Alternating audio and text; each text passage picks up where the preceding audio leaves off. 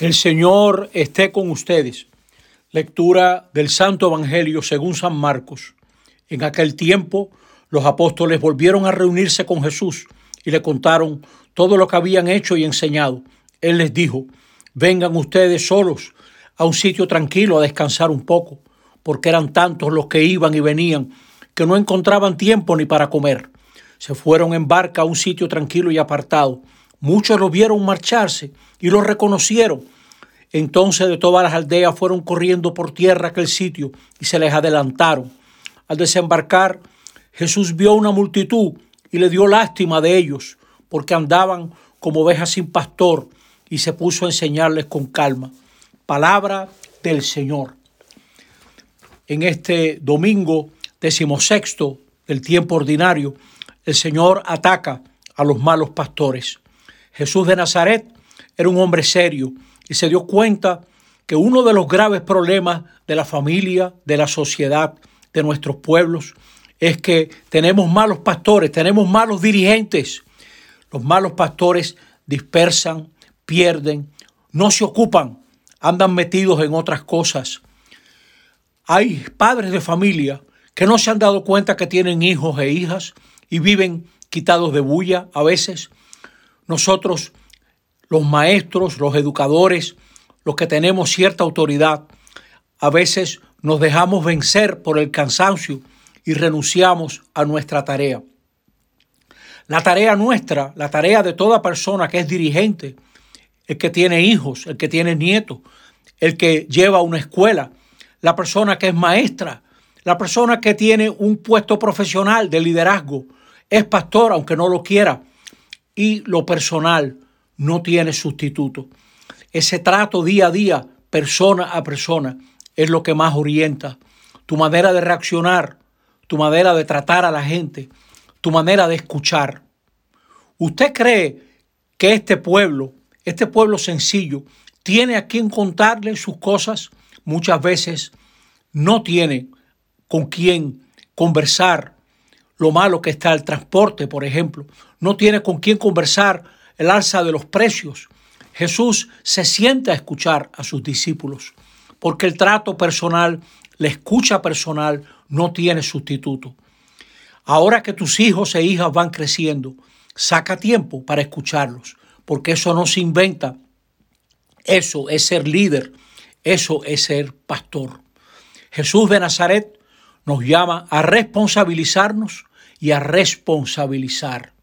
Y por eso Jesús era tan gran pastor, porque ayudaba a las personas a asumir sus responsabilidades. Acompaña, como dice el Salmo, en la cañada oscura. Toda vida humana tiene cañadas oscuras. La cañada oscura del fracaso, de la incomprensión, de la injusticia. La cañada de las cosas inesperadas, de pronto la pandemia que hace quebrar tantos pequeños negocios, tanta gente buena, la cañada oscura. Y necesitamos con quién conversar y quién escuche a los que caminan la cañada oscura. Jesús es buen pastor porque tiene vara y callado.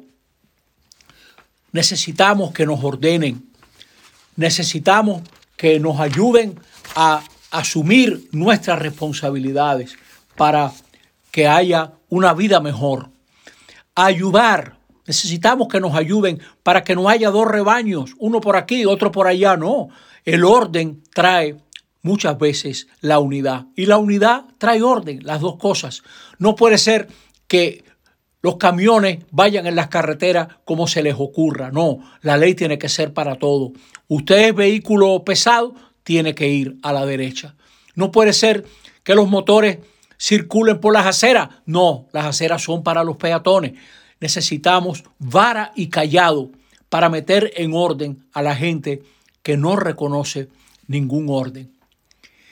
Fíjense cómo Jesús al comienzo del Evangelio busca un lugar retirado. Señores, todo el que pueda, de vez en cuando, arranque para algún campo, trépese en una loma, vaya para alguna playa. Hace falta el cambio, el lugar que permite la conversa pausada, el lugar que permite lo que llaman el relax, la distensión. Ven, siéntate ahí, Cuéntame cuáles son tus grandes amigos. Dejar que los muchachos y muchachas se expresen y puedan contar su vida. Pero para eso hace falta un ambiente. ¿Cuánta gente nuestra no tiene para dónde ir? Esta pandemia, pandemia lo que ha mostrado es que hay cantidad de gente que malvive en viviendas pegadas una a otra, sin ventilación, oliendo cosas feísimas. Jesús se lleva a su gente a un lugar tranquilo y apartado, a un lugar bonito.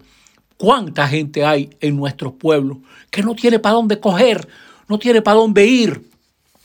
Y por eso ese repetir, esa rutina terrible de día tras día, debajo de cines que van tostando la mente y la gente, no trae nada bueno.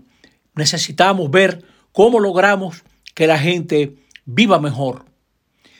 Jesús mira a la multitud y le da compasión. ¿Cuántas veces al mirar nuestros pueblos desordenados, jugadores, bebedores, gente de la calle, de mucho desorden, nosotros no vemos nada más que gente que no va a llegar a ningún lado, pero eso es falso. Jesús se da cuenta que esa gente lo que necesita es orientación, disciplina, gente que crea en ellos. Y por eso le da lástima, porque andan como ovejas sin pastor. Andarían mejor si hubiera quien, quien se ocupase de ellos. ¿Cuántas veces no hemos visto una muchacha, yo conozco una muchacha, que una monja le, le cambió la vida en un colegio porque la orientó, le hizo ver dónde estaba lo importante en la vida. ¿Qué falta tiene este pueblo, esta juventud de personas que orienten, que llamen a la responsabilidad? Hay cosas que las masas pueden hacer, sembrar, organizarse, reciclar, manejar la basura responsablemente, el tránsito, el orden, los espacios públicos. Todo eso está en manos de la mayoría, pero hace falta quien se meta a orientarlo, quien saque su tiempo para dar un camino nuevo. Y eso solo se hace personalmente. Eso no es pase a la tarjeta de crédito, no. Eso no es mande a otro, vaya fulanito, encárguese. No, señor. Es uno mismo, uno mismo tiene que ir personalmente para ser de verdad pastores con el buen pastor.